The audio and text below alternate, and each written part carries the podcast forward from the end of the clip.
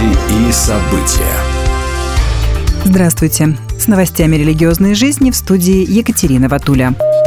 30-31 января в США проходил международный саммит по религиозной свободе АРФ-2024. Главным организатором мероприятия является Комиссия США по международной религиозной свободе, сопредседателем Сенат США, при активном участии Евангелической ассоциации Билли Грэма.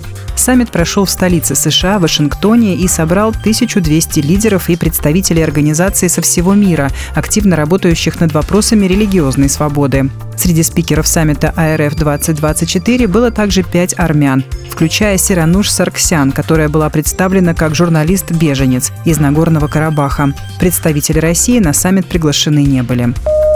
В России поддержали законопроект о расширении круга НКО, имеющих право на господдержку. В их перечень будут включены некоммерческие организации, работающие в сфере семьи, материнства, отцовства и детства.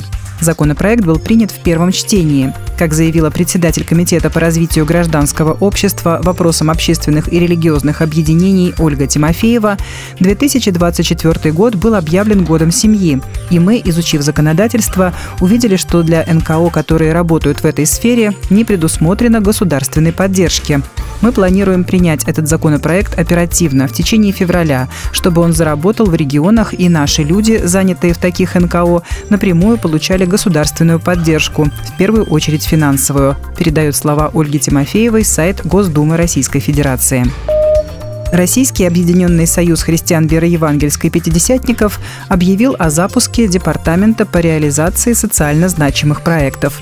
Как сообщает пресс-служба РосХВЕ, департамент создан для реализации новых социально значимых проектов, направленных на сохранение и укрепление традиционных духовно-нравственных ценностей – он будет заниматься популяризацией фундаментальных ценностей через кинематографию, телевидение, музыку и литературу. Одна из наших задач – предоставление зрителям привычных форматов, но с глубоким содержанием в вопросах развития нравственности, морали и духовности. Тем самым мы заложим ценностный фундамент, передаваемый следующим поколениям, отметил начальствующий епископ РосХВЕ, член Общественной палаты Российской Федерации Сергей Риховский.